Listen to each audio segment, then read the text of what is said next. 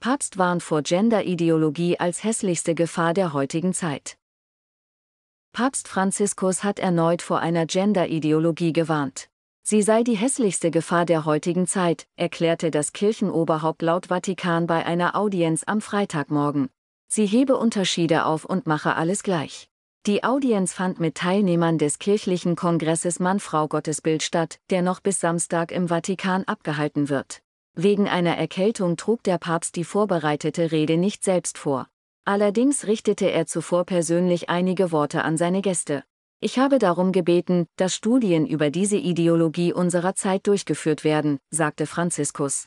Die Unterschiede auszulöschen bedeutet, die Menschlichkeit auszulöschen. Mann und Frau hingegen stünden in einer fruchtbaren Spannung. Der Papst hatte bereits in der Vergangenheit vor einer Gender-Ideologie gewarnt.